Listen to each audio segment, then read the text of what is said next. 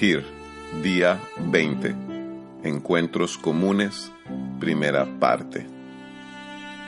Buenos días, buenas tardes o buenas noches a todos los que nos están escuchando. Mil gracias por ser parte de este devocional. Un día más del devocional Resurgir, hablando acerca de las buenas noticias que tiene el Evangelio de la Resurrección. Mi nombre es Alberto Machuca y estoy transmitiendo desde la hermosa ciudad de Boston, Massachusetts.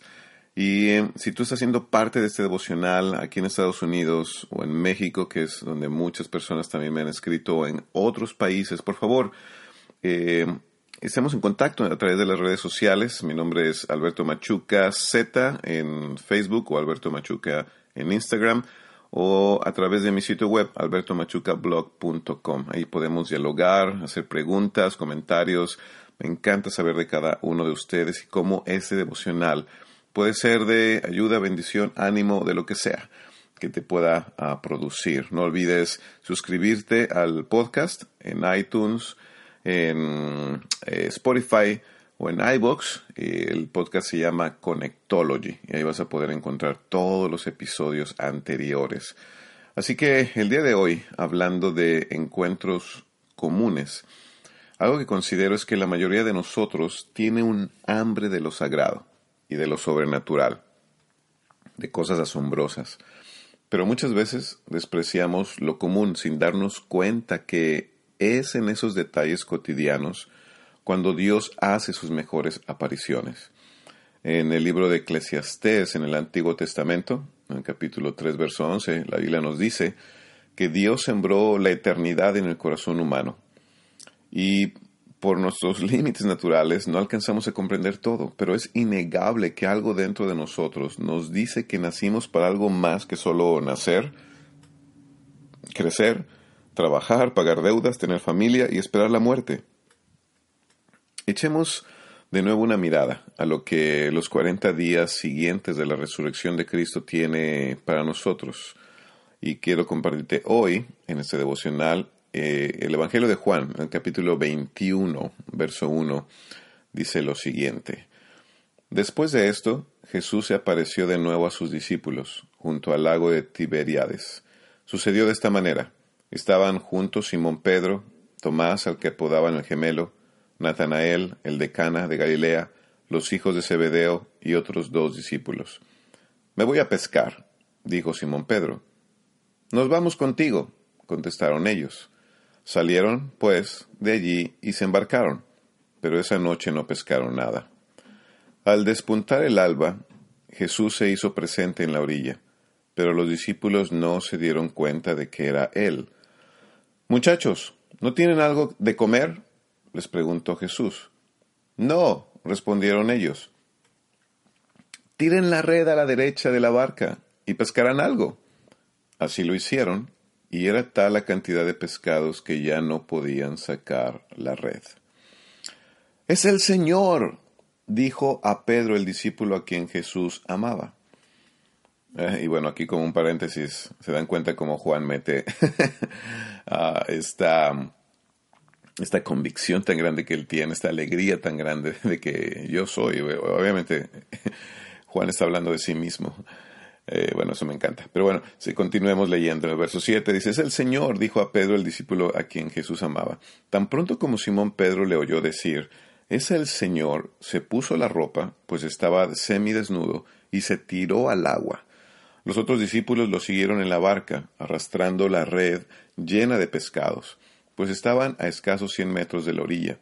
Al desembarcar, vieron unas brasas con un pescado encima y un pan. Traigan algunos de los pescados que acaban de sacar, les dijo Jesús. Simón Pedro subió a bordo y arrastró hasta la orilla la red, la cual estaba llena de pescados, de buen tamaño. Eran ciento cincuenta y tres, pero a pesar de ser tantos, la red no se rompió. Vengan a desayunar, les dijo Jesús. Ninguno de los discípulos se atrevía a preguntarle, ¿quién eres tú? porque sabían que era el Señor. Jesús se acercó, tomó el pan y se lo dio a ellos, e hizo lo mismo con el pescado. Esta fue la tercera vez que Jesús se apareció a sus discípulos después de haber resucitado. Y bueno, aquí el apóstol Juan en su relato de la resurrección nos deja claro que esta es la tercera ocasión en que Jesús se apareció a sus discípulos. Como hemos visto antes, las veces anteriores les había proporcionado paz a sus corazones atribulados, les había dado pruebas de que Él había regresado de la misma muerte al presentarle sus heridas. Vimos cómo ayudó a Tomás a creer y a los, a los dos discípulos en el camino de Maús. Pero ahora va en búsqueda de otro de sus discípulos que necesitaba de una ayuda más específica. Ese es Pedro. Por hoy solo veremos la primera parte de este relato. Y podemos darnos cuenta que siete discípulos, incluyendo Pedro, se encontraban juntos hasta que el líder de este grupo decide que haría lo mejor que sabía hacer, que es pescar, que llenaría, uh, quería tal vez llenarse un poco de, comida, tal vez tenían ah, necesidad de vender algunos pescados para obtener algo de dinero, no sabemos, pero tal vez la pregunta es, ¿qué, qué, qué estaría en la mente de Pedro en esos momentos? Y algo que es real es, hacía poco, unas horas, que Pedro había cometido un acto en el que él se sentía muy triste y tal vez con mucha culpa. Y eso es la traición, la negación de su, de su maestro o contra su maestro. Y las traiciones son actos que lastiman el alma de la persona que los comete y que manchen de vergüenza el corazón del transgresor. Las últimas apariciones de Cristo seguramente habrían entusiasmado y maravillado a este amigo suyo, a este Pedro, pero ¿habrían sido suficientes estas apariciones para sanar y limpiar el alma del pescador? Jesús sabía que no, así que decide tener una aparición más y espera el momento adecuado para dejar muy claro que esta vez la misión de Jesús era este hombre, que un día había dejado todo para seguirlo y no, Jesús no iba a dejar ah, que Pedro viviera en el remordimiento ni la culpa de lo que hizo. Así que esta tercera aparición, Jesús determina que sea lo más semejante posible al día en que Pedro decidió seguir al Maestro. Miremos con atención aquel momento. Ahora, eh, Lucas, el evangelista, en el capítulo 5, verso 1 del Evangelio nos dice lo siguiente. Cierto día, Mientras Jesús predicaba en la orilla del mar de Galilea, grandes multitudes se abalanzaban sobre él para escuchar la palabra de Dios. Jesús notó dos barcas vacías en la orilla, porque los pescadores las habían dejado mientras lavaban sus redes. Al subir a una de las barcas, Jesús le pidió a Simón, el dueño de la barca, que la empujara al agua. Luego se sentó en la barca y desde allí enseñaba a las multitudes. Cuando terminó de hablar, le dijo a Simón, Ahora ve a las aguas más profundas y echa tus redes para pescar. Maestro, respondió Simón, hemos trabajado mucho durante toda la noche y no hemos pescado nada. Pero si tú lo dices, echaré las redes nuevamente.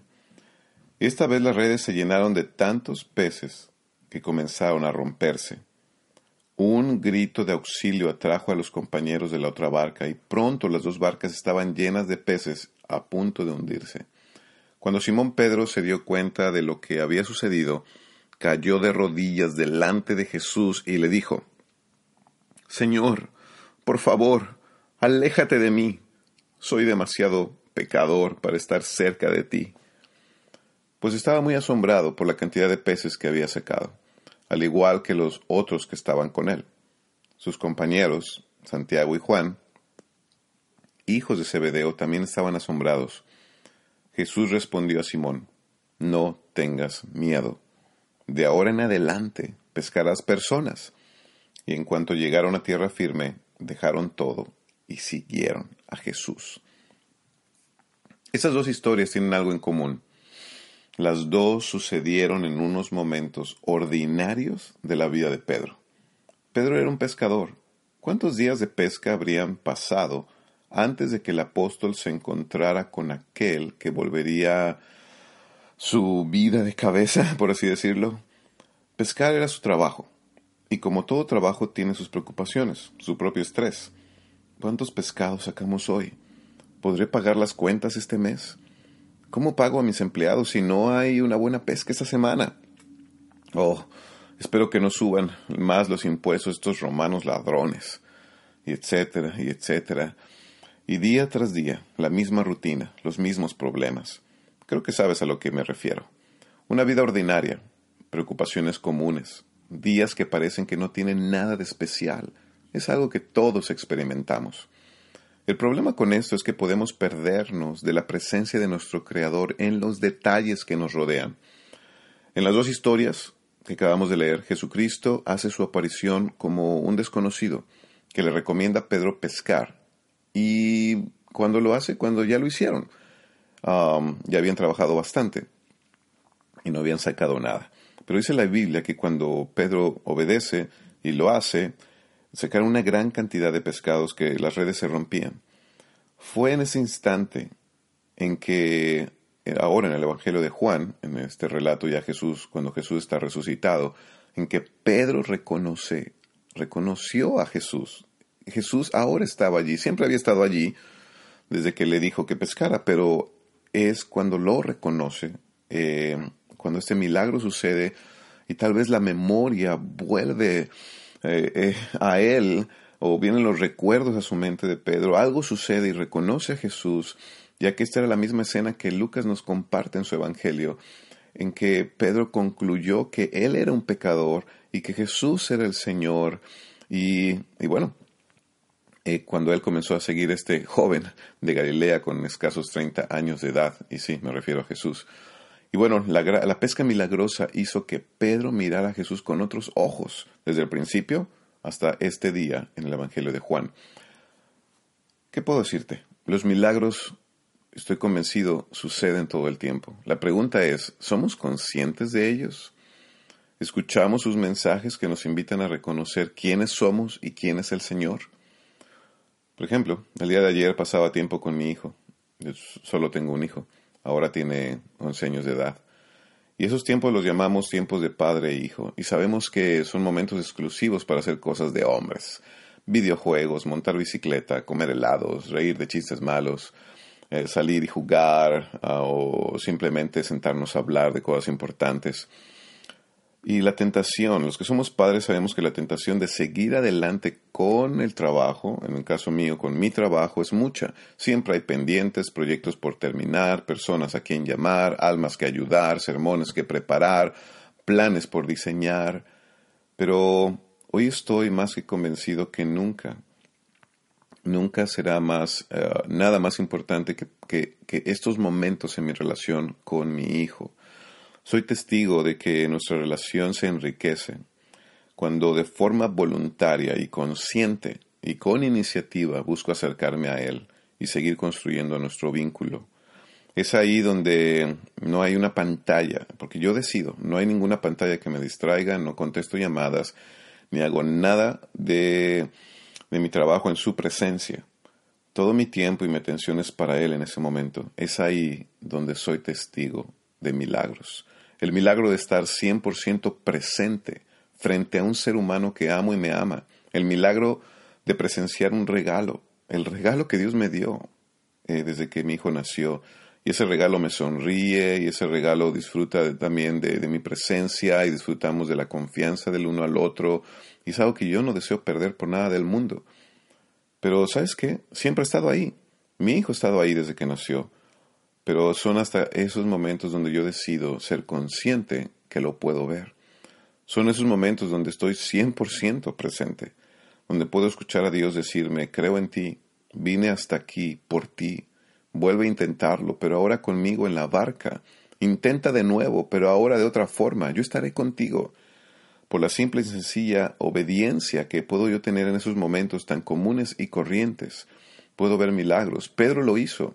Y Pedro es recordado como uno de los principales personajes de la fe cristiana, porque también en momentos comunes escuchó la voz de Jesús y la obedeció. Aun aunque pensara que ya no tenía solución sus problemas, él tomó el paso. Y aunque era un momento común y corriente que no esperaba nada asombroso, él creyó y vio milagros.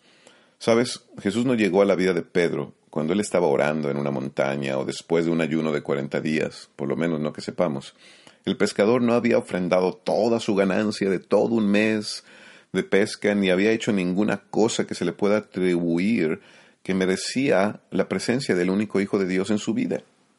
Peor aún, la segunda ocasión donde el milagro de la pesca milagrosa ocurre es en el momento más bajo de la vida de este hombre, después de haber traicionado y negado a la persona que le había prometido serle fiel hasta la muerte. Cristo se apareció a Pedro en días ordinarios, aún en días donde Pedro se sentía en una tumba.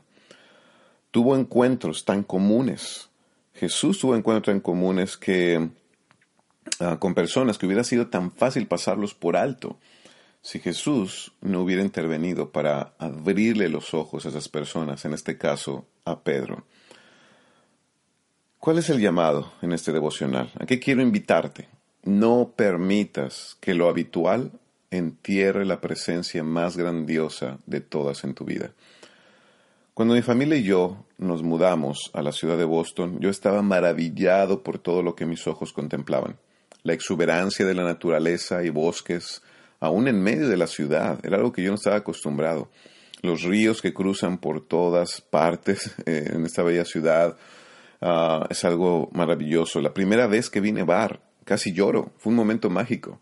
En el otoño en, esta parte de, del mundo, es otro momento fenomenal del año donde puedes observar cómo cambian de color las hojas de los árboles y comienzan a caer cambiando su follaje. No hay palabras para describir cada uno de esos momentos.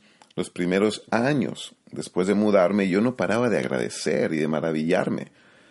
Pero conforme pasaba el tiempo, también mis ojos se acostumbraron y dejé de apreciar como antes lo hacía. Lo maravilloso y mágico de cada cambio de estación seguían estando allí. Los ríos y los bosques siguen estando allí, frente a mis ojos. Ellos no han cambiado. Yo cambié. ¿Qué tal tú? ¿Has dejado de apreciar los milagros y la presencia de tu Creador en cada momento a tu alrededor? La mayoría de nosotros quisiera que cosas asombrosas sucedan en nuestra vida, olvidando que ya están ocurriendo y que solo necesitamos abrir los ojos a ellas. Te invito a orar el día de hoy lo siguiente. Da gracias a Dios por tu trabajo que hoy tienes, por tu escuela, por tu pareja, tus hijos, tu familia, compañeros de trabajo, tu iglesia y cualquier cosa o persona que se haya vuelto común y prepárate para estar 100% presente ahí con ellos, para mirar el milagro que Dios tiene para ti en medio de lo ordinario de la vida. El apóstol Pablo nos ofrece un gran consejo en su carta a los colosenses cuando nos dice, hagan lo que hagan, trabajen de buena gana, como para el Señor y no como para nadie en este mundo. ¿Qué cosas eh, cambiarían hoy si tan solo si tan solo hicieras lo que estás haciendo, por más común y corriente que parezca, pero si lo haces como para el Señor, como si el Señor mismo estuviera presente ahí contigo, ¿cómo cambiaría? ¿Cómo cambiarías? ¿Cómo tratarías a tu familia o colaboradores o hermanos en la fe si estuvieras convencido de la presencia de Jesús a tu lado? Bueno, prepárate. Pedro salió a pescar en un día común y ordinario, sin saber que lo extraordinario estaba a punto de suceder. ¿Qué fue lo que hizo toda la diferencia aquel día en la vida de este apóstol que ya había vuelto a su, antigua ocupación? No fue la pesca milagrosa, no fue el desayuno gratis, fue la presencia de Jesús. Mejor dicho, de Jesús resucitado. No falten mañana para mirar lo que un encuentro común puede producir. Bendiciones.